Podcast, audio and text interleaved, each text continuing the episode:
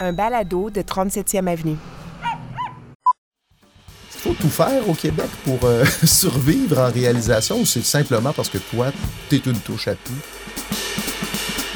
D'abord, moi, j'ai pas de plan de carrière. J'ai- J'ai jamais. euh, Je suis organisée, mais euh, j'ai pas de plan. OK. Donc, euh, j'y vais vraiment au coup de cœur.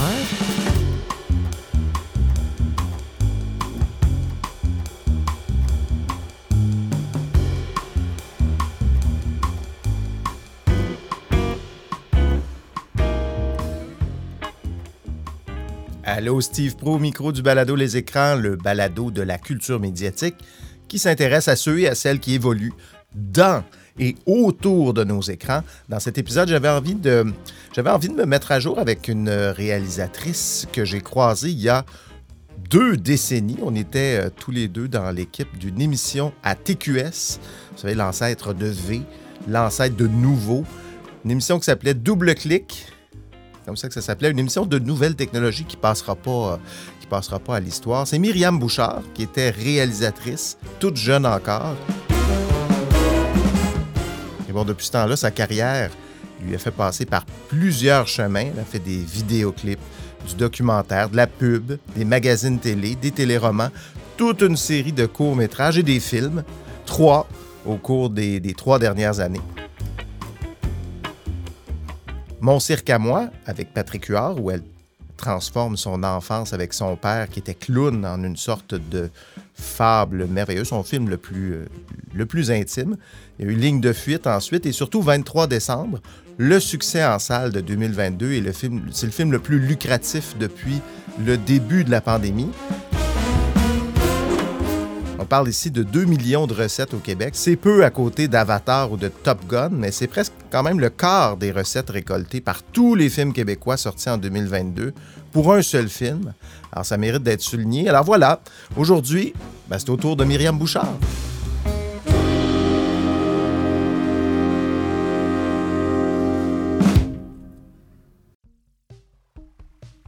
Savoir chaque jour, en seulement 3 minutes, ce qui se passe d'important au Québec et dans le monde, ça vous intéresse? Écoutez le balado Actualité Info Bref. Il vous donne chaque matin l'essentiel des nouvelles.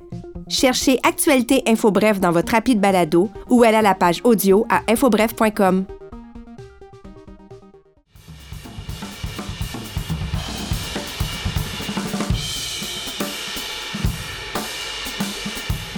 C'est quoi le bout du métier de réalisatrice que t'aimes le plus? Ben, il y a plusieurs choses que j'aime, parce que sinon, au bout de 25 ans, je ferais d'autres choses, mais c'est sûr que j'a- j'aime euh, j'aime travailler avec des acteurs beaucoup. J'aime trouver les personnages avec eux. Mhm. Euh, j'aime raconter l'histoire avec eux, puis trouver comment on va la raconter. Mais ah, ça va sonner vraiment un peu sadomaso, mon affaire, mais ce que j'aime par-dessus tout, c'est qu'on se retrouve devant quelque chose qui était absolument pas prévu. OK. Puis là, euh, toute l'équipe ensemble, le directeur photo, l'accessoiriste de plateau, la script, les acteurs et moi, on touche à un moment de cohésion complètement absolue où là, on va trouver qu'est-ce qu'il faut faire dans cette Donc, sur un plateau, on aime que ce soit prévu parce que le compteur tourne et puis on peut pas perdre de temps. Mais toi, t'aimes ça, les imprévus. Bon, Ben. dans une certaine limite. J'aime la cohésion de l'équipe face à euh, la variante incontrôlable qui vient. C'est- Tu sais, nous, on, on a une période qui est la pré- pré-production, là, Mhm. avant le tournage, où on va euh, un peu entrevoir tous les scénarios possibles. S'il fait beau, s'il fait pas beau, il y a une tempête d'eau, quelqu'un pogne la COVID, la location marche pas, ta, ta, ta. Combien de temps ça va prendre pour ça? On, on est vraiment... c'est- Tous nos cerveaux sont comme en ébullition pour se parer le plus possible à cette guerre de tranchées que nous allons mener en tournage. Fait que quand, et quand on arrive au tournage, on est, somme toute, assez prêt à tout. On, on sait exactement pourquoi on fait cette scène-là, comment on la fait, qu'est-ce qu'on dit. Tout le monde a le même scénario en tête. Fait que quand il arrive une tempête d'eau pendant Mhm. deux jours de temps, puis que tu es au bic, qu'est-ce qu'est-ce qu'on fait? On n'a pas de backup de pluie. Ça, ça a été là, tu me racontes un- un- une, vraie, une vraie expérience. Oui, là. le premier bloc au là, OK. c'est 150 mm d'eau tu sais, Oh sur là deux jours. C'était sur quel projet, ça? C'était... L'échappée. OK. En haut d'une falaise, là, tu sais, la, la tente qui protège les comédiens part au vent dans le fleuve. Mais c'est dramatique. L'histoire, c'est la découverte d'un- d'une femme morte en bas d'une falaise. Puis ça marche bien parce que c'est très, très dramatique. Donc, il faut se concentrer comme ça. Puis là, ben, un moment de cohésion d'équipe, on fait ça marche. tu. On, on est en train de raconter l'histoire, même si physiquement, c'est une des choses les plus difficiles que j'ai faites. tu. OK. Donc, les Pardon, hey, imprévus, moi, je parle, là, ça. je fais des longues Ben oui, réponses. Je même pas offert de verre d'eau. Est-ce que Non, tu non, veux un verre d'eau? C'est bon? merci. As-tu, là, ça fait un bout que tu roules, tu as fait beaucoup de choses, des projets importants, on va en parler tantôt. As-tu maintenant un peu plus le luxe de choisir ce que tu veux faire? Parce qu'on voit que tu fais plus, bon, tu fais plus de vidéos, tu, tu fais-tu encore de la pub? Tu fais-tu encore des, des, des vidéoclips, des choses comme ça? Est-ce qu'on fait encore des vidéoclips? Ben de oui, c'est drôle parce qu'on m'a appelé pour faire un vidéoclip que j'aurais fait volontiers parce que Oui. c'est un ami musicien que j'adore, euh, Mathieu Vanache. J'aurais tellement aimé ça le faire. Mais tu sais, des fois, c'est juste une affaire de comme. De, Mais là, aujourd'hui, est-ce que t'as- disponibilité. qu'est-ce que tu choisis, là? Non, au Québec, euh, on choisit pas tant. Euh, on est tous dans les mêmes line-up. Tu sais, Je veux pas dire que gagner un Gémeaux ou un prix à Banff ou euh, au prix Cran, ça change rien, mais ben, Ça change ça rien. change rien. Dans le sens que, tu sais, c'est vraiment euh, magnifique, là, que m'entends-tu, ça joue sur Netflix, mettons, euh, 90 langues, whatever, Ouais. c'est en train de payer, mais ça change rien. Toi, dans ton moi. quotidien, Ben, c'est drôle parce que c'était exactement ma prochaine Non. question. Qu'est-ce que ça change juste? Parce que je veux qu'on parle de M'entends-tu, qui est un peu le. Dans tous les projets Mm. télé que tu as fait de façon un peu euh, euh, surprenante, ce projet-là est celui qui aura eu la plus grande, euh, le plus grand T'étais rayonnement? beau, puis t'étais fait. On est allé au bout de la nuit, tout semblait beau avec des bougies. Mais avant d'aller plus loin, il faut que je te le dise. Écoute-moi, super please. Tu pues du bas, Tu pues du bas, tu pues du bas. tu es fromage qui a passé d'air. C'est bon. Euh, ben, en fait, ce que ça change, c'est que les gens savent que tu as fait ça. savent que tu as fait Oui, c'est ça. Ça devient un point de référence. Ah oui, OK, tu as fait de la saison 1, m'entends-tu? Fait que oui, ça change quelque chose parce que là, plus personne te demande ton CV au complet, mettons qu'on pourrait dire. T'es, t'es la fille de Ouais. M'entends-tu? C'est la, m'entends-tu? Donc, pour ceux qui ne savaient pas, c'est la première série québécoise qui s'est retrouvée sur Netflix en 2020, je pense, au tout début de la pandémie. Euh, est-ce que tu as des chiffres, des retours? Est-ce que, est-ce que tu sais? Parce que je sais qu'il y avait eu des chiffres qui avaient circulé pour le film là, euh, euh, jusqu'au déclin, qui avait été. euh, bon, c'est, devenu en quelques mois le film québécois le plus vu de tous les temps.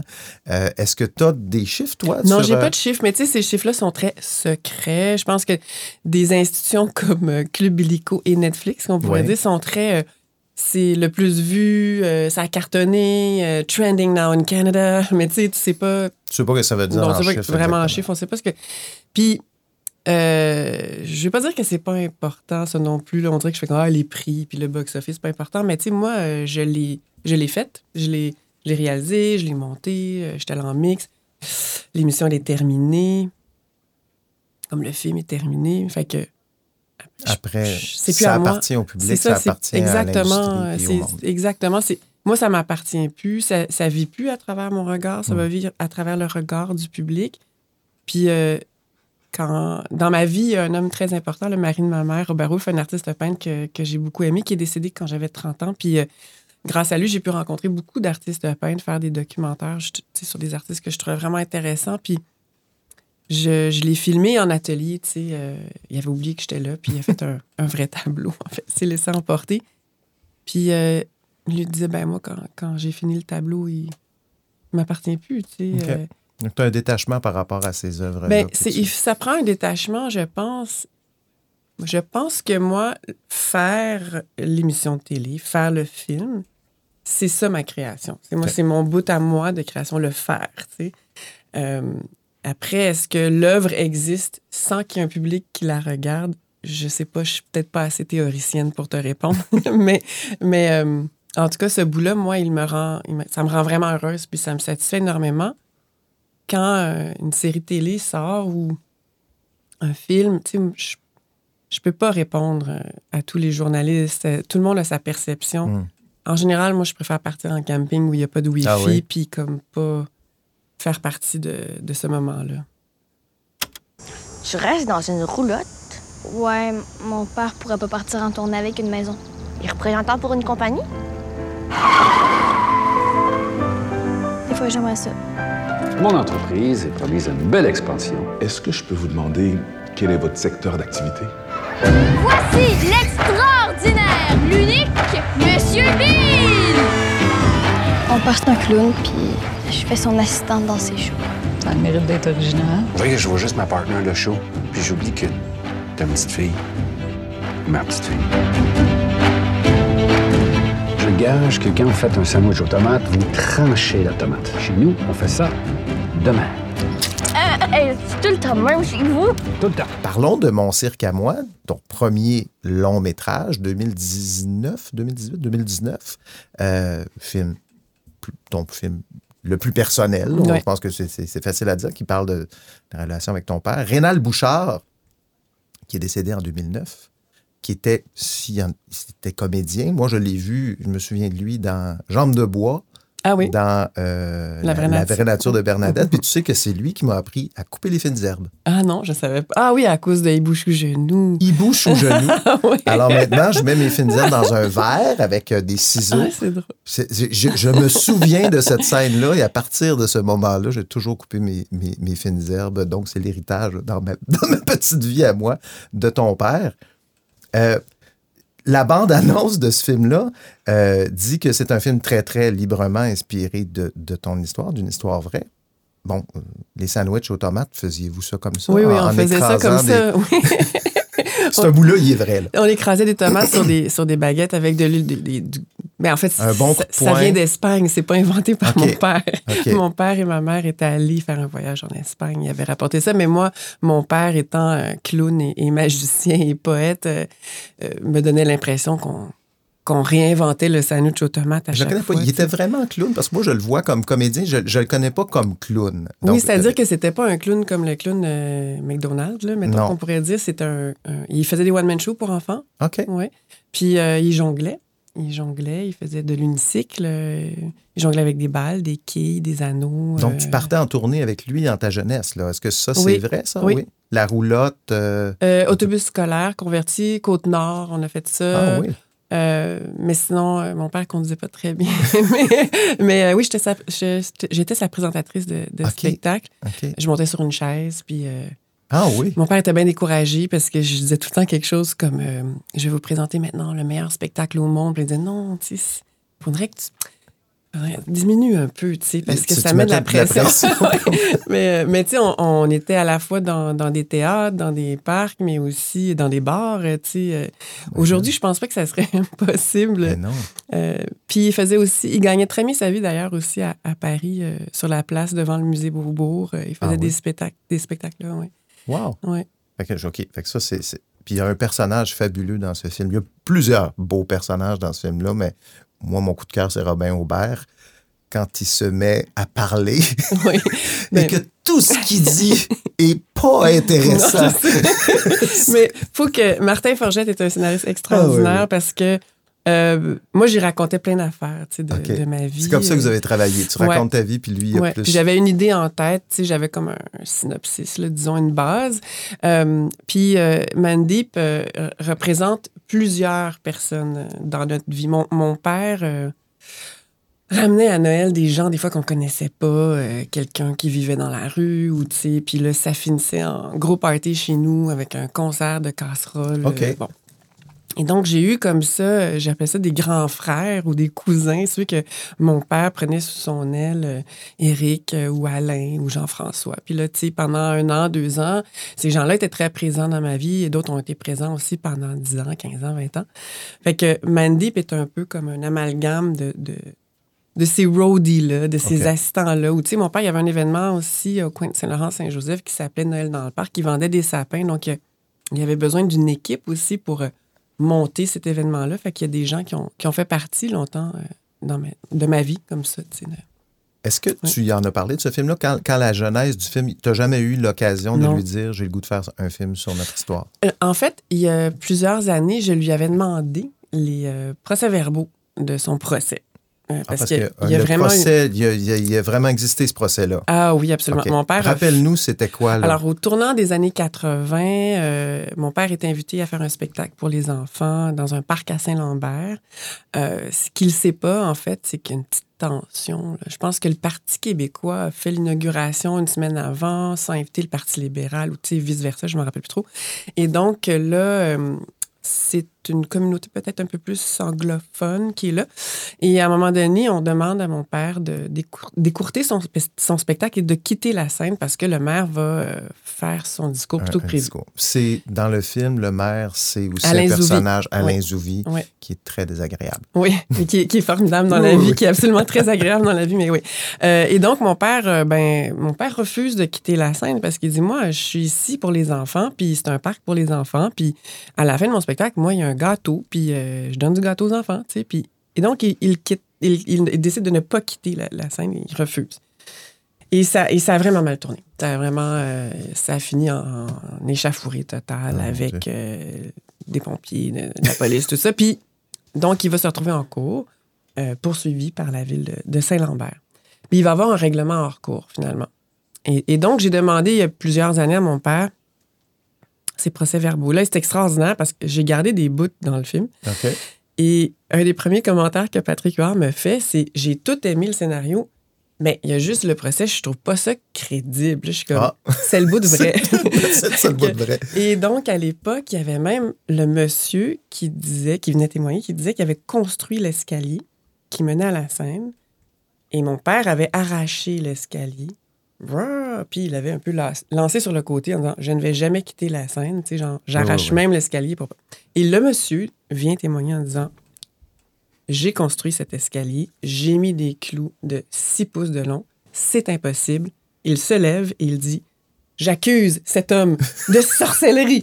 là, je lisais ça, puis j'étais comme Ben voyons donc. voyons donc. Ben Et mon père en avait fait une pièce de théâtre montée par des finissants de Sainte-Thérèse Oui. euh, en théâtre. Oui, oui, oui.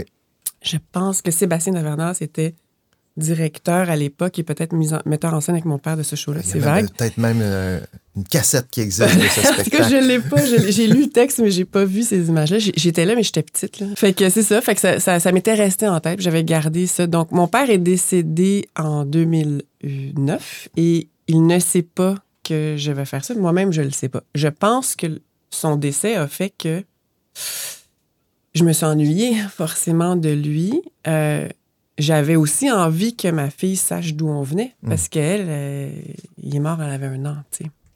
Puis j'avais envie que ça se perde pas, cette histoire-là dans notre famille, que mon père était. Je pensais que tous les enfants avaient vécu la même enfance que moi, mais finalement, non. Non. C'est ça. Le choix de Patrick Huard, est-ce que, comment ça s'est présenté? Parce que tu as quand même pas mal d'humoristes dans tes films. Hey, je ça, c'est vraiment bizarre. C'est Ouais. c'est pas prévu, cette affaire. OK.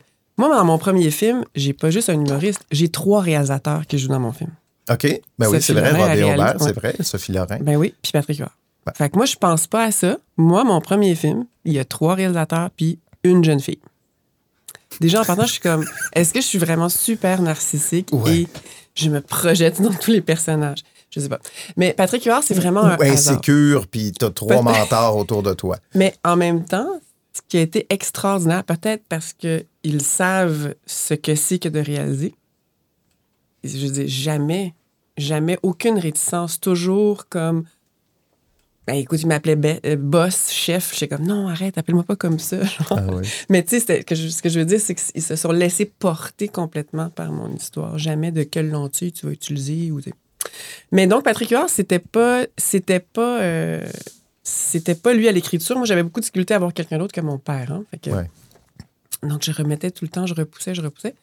Et à un moment donné, euh, j'ai envie de- d'initier ma fille à la LNI. Et on va à la LNI. Je croise d'ailleurs Florence Lompré. Euh, Ma fille est complètement. euh, ah, c'est des. Gabi Gra- Gravel, tu sais, à capote, avait une photo avec elle. Rendu à quel âge, là, ta fille? Là, elle va avoir 15 ans. OK. Fait qu'on est dans le pic, là, avec moi, puis euh, Jean-François Nadeau, puis, euh, tu sais, il y a plein d'amis qui jouent, euh. Et là, je vois Patrick Huard jouer. Fais de l'impro? Ouais, il en a fait. Ouais. Je me dis, mais il doit pas être là pour l'argent parce que c'est pas Hmm. super payant. Je suis un peu impressionnée parce que, ben, il tire pas la couverte. Tu sais, il y a pas, il fait pas des, des impros où il se met si tant en valeur que ça. Il vient pas puncher de ligne. il joue en équipe. Il joue en équipe, il n'y a pas besoin d'argent. Bon casting pour toi. non, Pour mais ce que je me suis dit, c'est qu'à l'aube de sa cinquantaine, clairement, ce gars-là, il a envie de d'essayer des affaires, de se mettre en danger, puis de.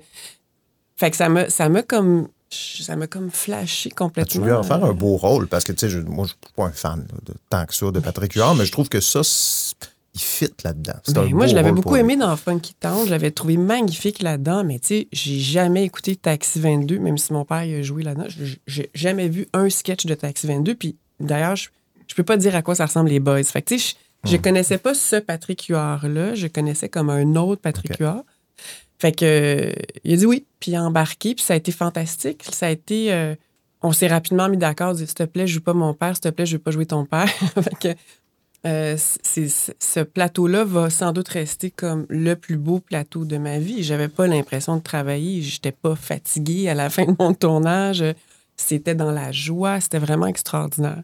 C'était tour- combien de jours de tournage? Parce que j'ai reçu un autre réalisateur ici, Alec Pronovo, qui, me, qui a fait euh, Maria. Et c'était deux semaines de tournage, je pense. Ça n'avait aucun sens. C'est quoi le. le- Est-ce que dé- c'était quelque chose qui, qui- qui- Un marathon, un sprint euh, intense ou. euh, Euh, oui et non, c'est-à-dire qu'il y avait des journées euh, chargées, là, des affaires comme euh, tourner dans un tribunal, c'est toujours très compliqué. Là, comme tu as comme un dimanche par mois Ah de oui. disponible. tout ça, fait que c'est sûr que ça fait des, des grosses journées où tu dois faire tout ton contenu, là, mettons toutes tes scènes. Après, il y a d'autres moments où c'était, on a fait Voilà. deux semaines. c'était un dans- beau tournage, Oui, c'était un très euh, beau tournage. Euh, on veut toujours plus de temps, là, ça c'est sûr. Mais, mais euh, Maria, que ceci dit que j'ai beaucoup aimé, je le trouve super, Alec, comme réalisateur. Euh, c'est sûr que quand tu as 4 millions versus euh, 2 millions versus 7 millions, ça change ton nombre de jours. C'est ça le nerf de la guerre, c'est tout le temps le temps. Hein, Ton, ton défi, c'est avoir plus de temps comme réalisateur. Fait que là, euh, c'était mon premier film, mais j'a- j'avais un rythme télé facile en moi. Que je savais que mal prise, je savais comment retomber sur mes pattes. C'est ça que ça enseigne la télé un peu, d'être un peu un couteau suisse de, de la réalisation. Oui, un peu quand même. Euh, comment je pourrais dire, c'est un parallèle un peu douteux, mais je vais le faire quand même. C'est comme. euh, tu sais, quand tu apprends à conduire, là, bon, tu as ton cours de conduite, tu as ton permis de conduire, mais c'est pas. Puis toute ta connaissance de conducteur fait qu'à 50 ans, quand tu arrives à New York en pleine heure de pointe, euh, dans 18 voies de trafic, versus rouler la nuit euh, avec les phares brûlés aux îles de la Madeleine, tout te sert. Mais c'est pas. Mais le film, comme la destination ou la ride, n'est pas euh, le même. OK. Je sais pas si ça peut. Ben, j'ai pas, j'ai pas mon permis de conduire, Ah, mais, non, non. mais je comprends. Un bateau? Je peux faire ça avec un bateau comme un vélo. J'ai Un vélo.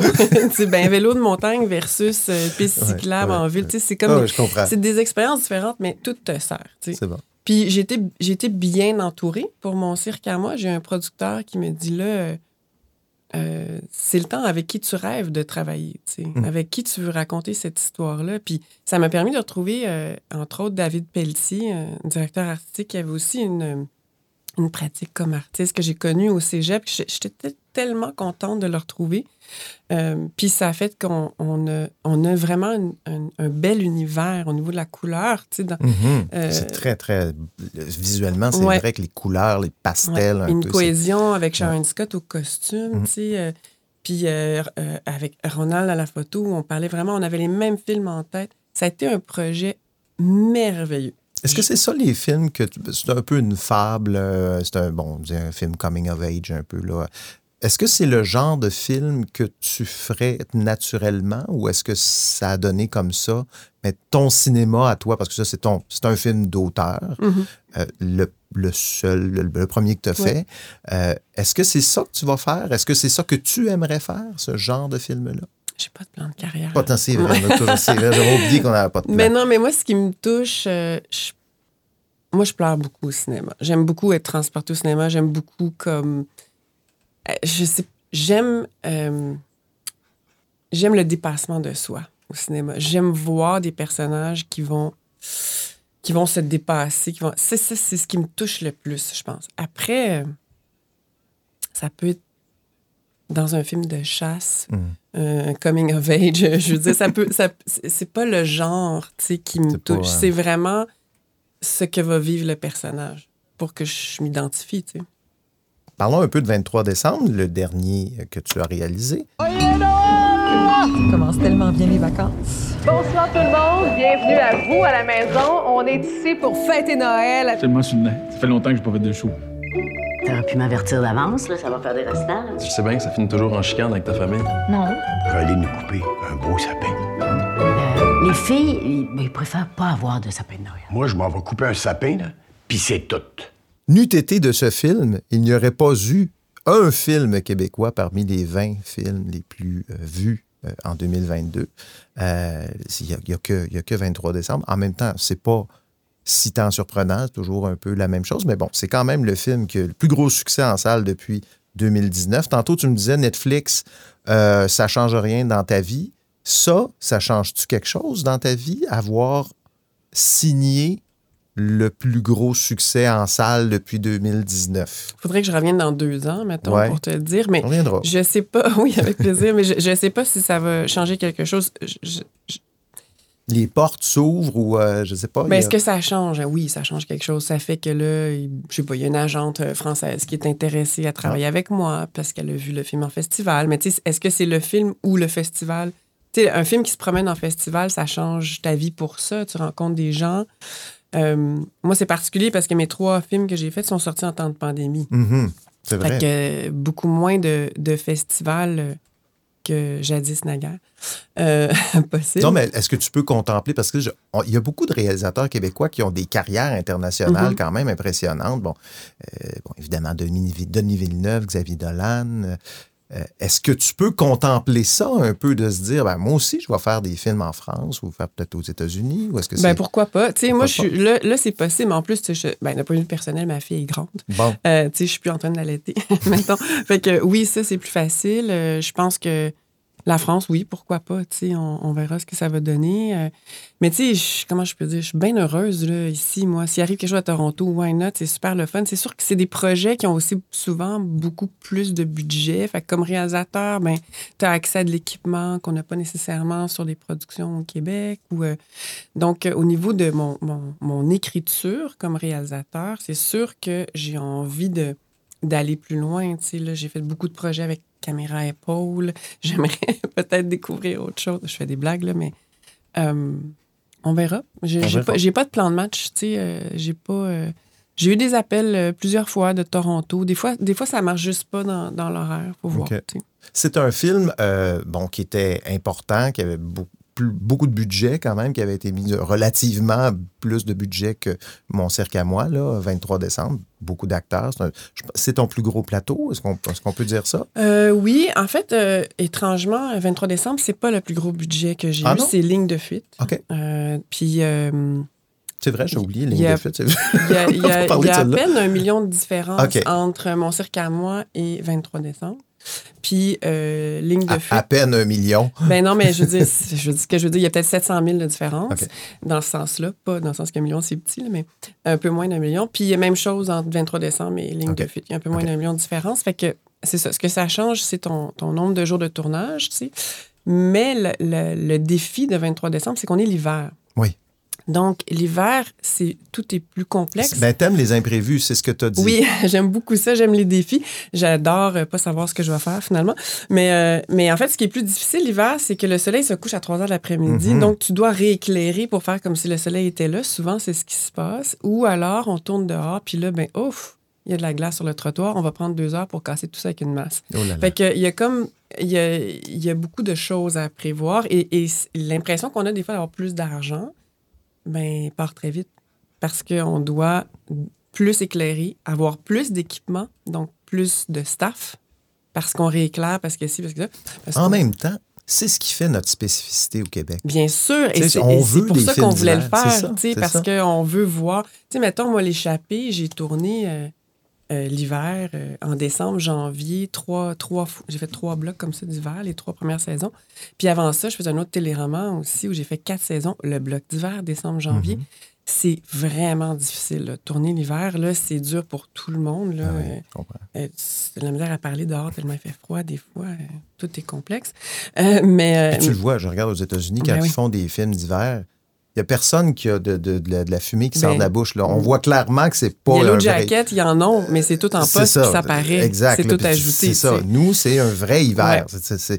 Puis je, je parlais, j'avais fait une entrevue là-dessus. C'est quoi la couleur du cinéma québécois? Effectivement, de filmer notre nordicité, Ben de oui. filmer notre, notre Québec comme il est. C'est ce qui intéresse aussi à l'international, je sûr, pense. bien sûr.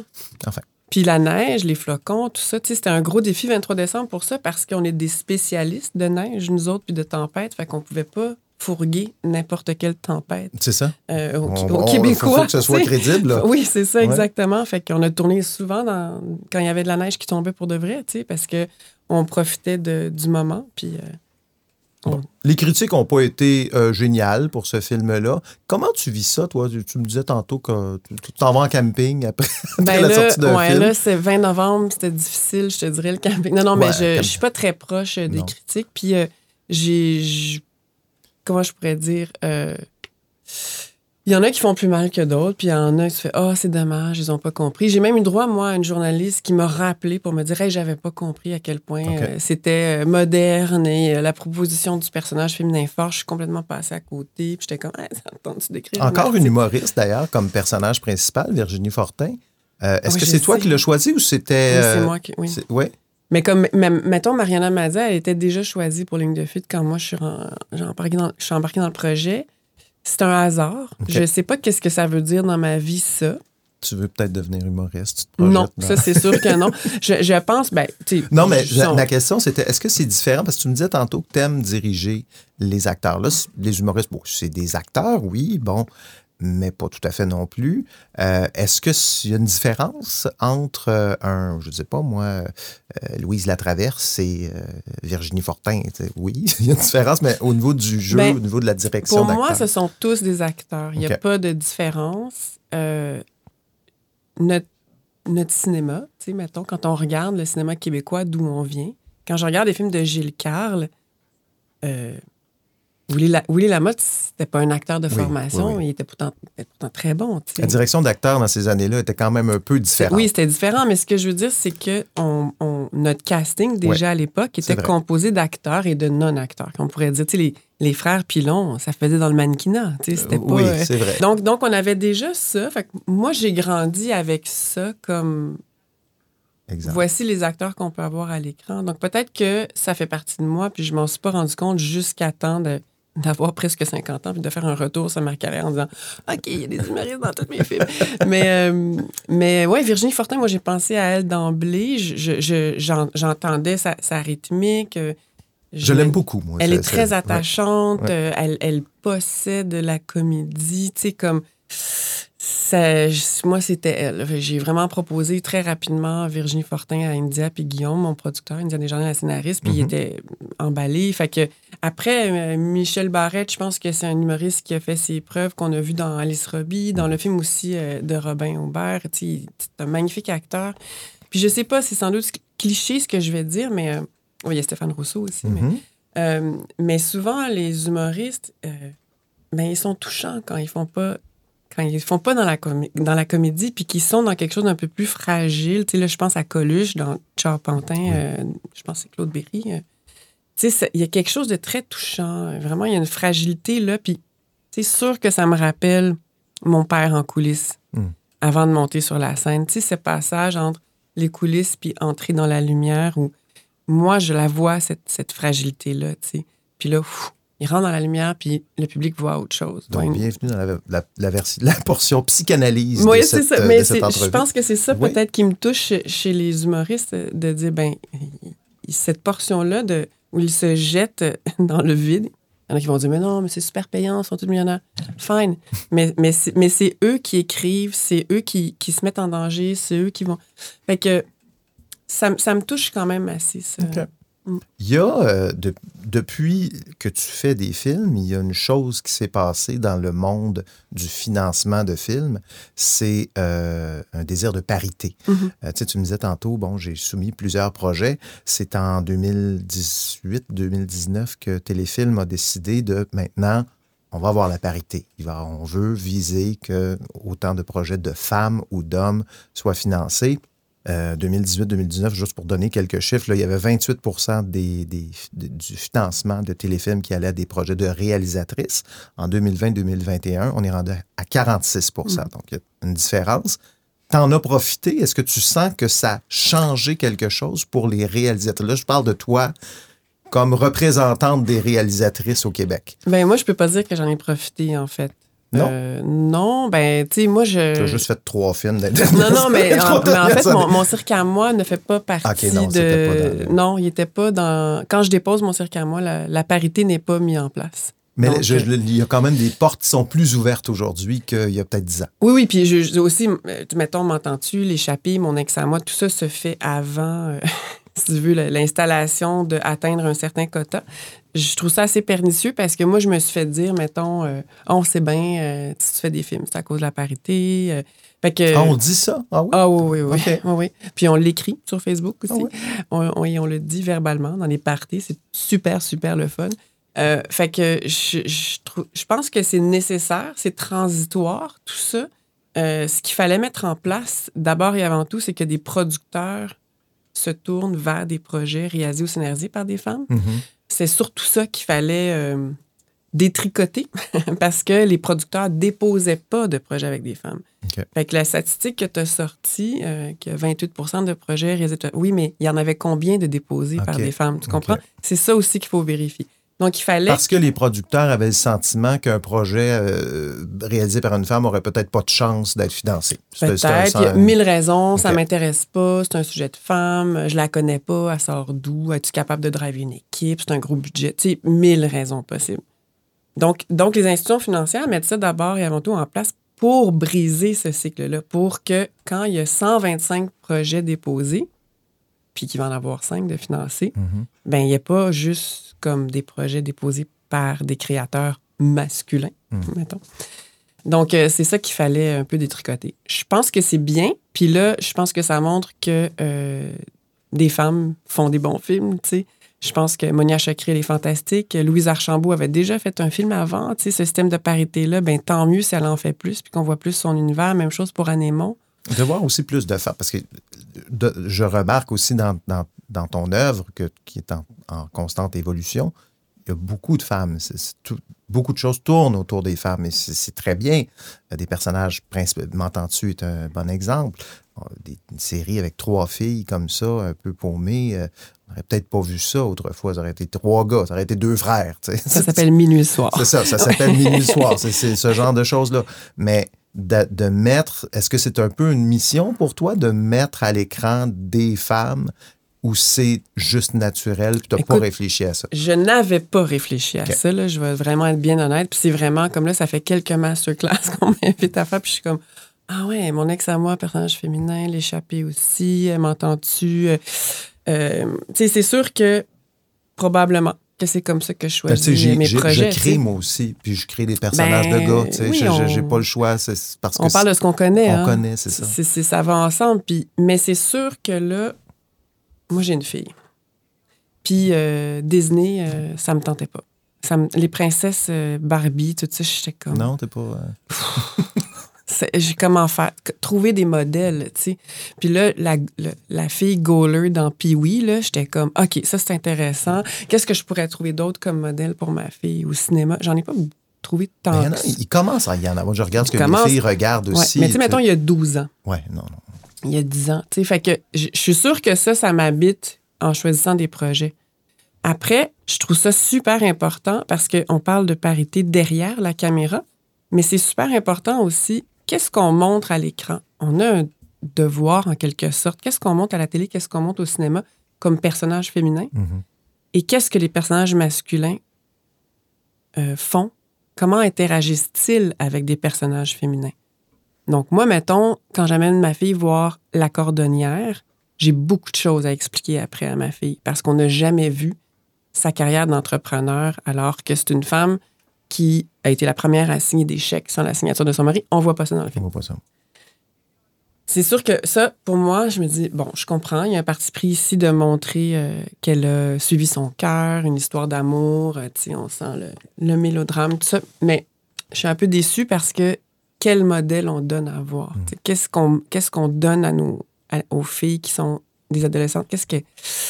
Pour pouvoir se projeter dans l'avenir puis se dire, je peux tout faire, tu sais, ça- fait partie de ça. On a un devoir. Je m'explique peut-être pas super euh, Non, ben, clairement, mais. Moi, je, je- je suis d'accord avec toi, mais je trouve quand même que depuis quelques années, des modèles féminins originaux, différents, diversifiés, Oui. il y en a pas mal dans, dans Ouais. les séries, là, dans les films aussi. Euh, puis c'est bien, puis continuons comme ça. euh. Mais on a tendance à quand même souvent plus expliquer le backstory d'un personnage féminin. Ah oui? Souvent, tu sais, mettons un personnage féminin qui boit, on va l'expliquer pourquoi elle boit. Tu regardes Ocean's Eleven, là, les gars, ils vont faire des vols. On n'explique pas qu'ils ont des criminels dans leur famille puis qu'ils ont été en contact avec le monde criminel dans leur adolescence. OK. Mais on met des filles à leur place. Euh, Peut-être qu'il faudrait expliquer pourquoi. Ta, ta, ta. Si je te pose la question, parce qu'on est rendu à la portion zapping de, de cette entrevue. OK.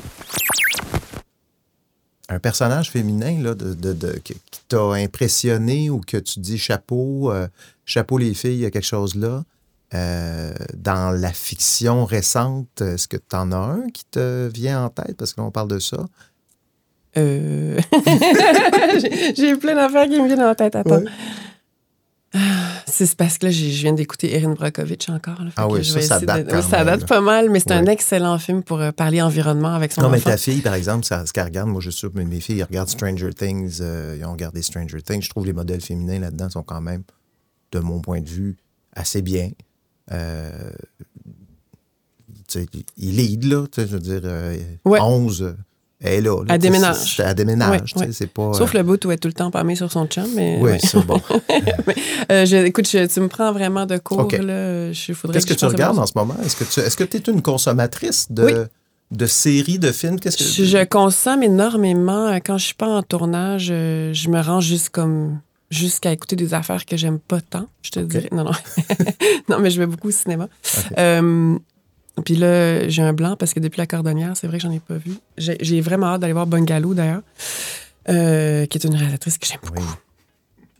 Mais euh, j'écoute Succession avidement en ce moment? en ce moment. D'accord. Yellow Jacket aussi. Euh, mais ça, c'est tout comme un peu au compte-gouttes, là, des épisodes à chaque semaine. Non, ça, on est plus capable de Ouais. ça. J'ai beaucoup aimé Désobéir. Je trouve que c'est. Des- euh, ça, c'est la Chantal Daigle. ouais, je trouve que c'est finement euh, scénarisé. Encore euh, ça. ils sont vraiment impressionnants, ce duo de scénaristes.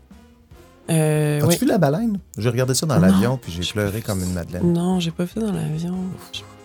C'est facile pour toi d'embarquer dans un film ou si par déformation professionnelle, tu vois les ficelles ou tu vois un peu... Ça dépend à quelle période. En pré-production, je peux pas aller au cinéma. Ça, c'est clair. Je vois juste comment est fait le film parce que je suis trop en train de préparer quelque chose moi-même.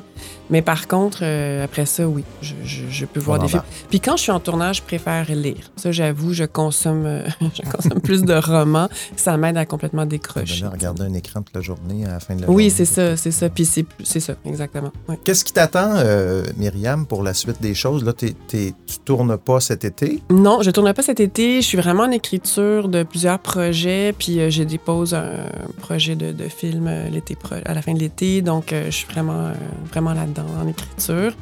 J'ai fait trois films, puis euh, une série de police là, en trois ans. euh, je- peux prendre ton temps. Oui, c'est ça. J'avais envie d'écrire un peu plus, puis de, de faire des petits bouts d'enseignement. Ça, j'aime ça. Donner des ateliers de jeu, des trucs comme ça. Puis, euh, euh, sans doute une série au printemps, euh, déjà prévue.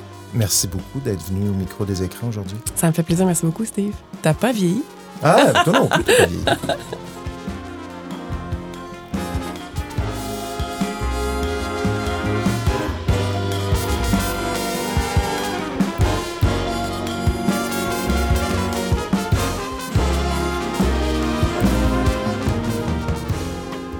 Ben voilà, c'est tout pour cette semaine. Merci d'avoir été là. Pour terminer, ben, je vous invite, comme toujours, à poser un geste pour le balado. Il y en a plusieurs que vous pouvez poser si vous aimez ce que vous venez d'entendre. Le premier, je vous invite à suivre l'émission ou lui donner une note sur Apple Podcast ou Spotify ou YouTube ou peu importe euh, la plateforme que, vous écoutez. C'est un petit geste gratuit qui signale aux fameux algorithmes qu'il y a quelque chose d'intéressant qui se passe ici. Il faut leur dire, hein, les algorithmes, sinon ça ne comprend pas. C'est un moyen d'aider aussi ce balado, donc à se faire découvrir par plus de gens. Le deuxième geste, je vous invite à vous abonner au groupe Facebook du balado Les Écrans. Cherchez le nom du balado dans Facebook, vous allez, le retrouver. On est en quelques centaines, ça évolue tranquillement, il commence à y avoir une belle activité. Et euh, je partage régulièrement euh, des, choses que, je vois circuler euh, dans les internets. Le troisième geste, toujours gratuit, je vous invite à vous abonner à l'infolette Les Écrans. Je l'envoie aux deux semaines. Bon, là, je ne l'ai pas envoyé la semaine dernière parce que, bon, j'étais en vacances, mais bon, généralement, c'est aux deux semaines. Vous ne serez pas inondé de messages. Euh, c'est une façon aussi de, voir qu'est-ce qui se passe autour du balado, puis de vous faire découvrir aussi les autres balados que je fais parce que j'en fais d'autres. Et le quatrième geste, on peut maintenant soutenir le balado par un abonnement Patreon. Je considère ça comme une sorte de pourboire. Si vous aimez ce que vous venez d'entendre, ben, vous pouvez me laisser un petit pourboire. hein. On laisse un pourboire quand on commande une pizza, quand on commande euh, un taxi ou peu importe. Pourquoi ne pas en donner quand on passe un bon petit moment comme ça? Peut-être que vous nous écoutez dans l'auto, en courant, je ne sais trop. Donc euh, voilà, euh, vous allez voir le lien Patreon sur, dans les notes de l'épisode et sur le site du balado Les Écrans, lesécrans.ca. Alors voilà, merci de votre écoute. Je m'appelle Steve Prou et je vous dis à très bientôt.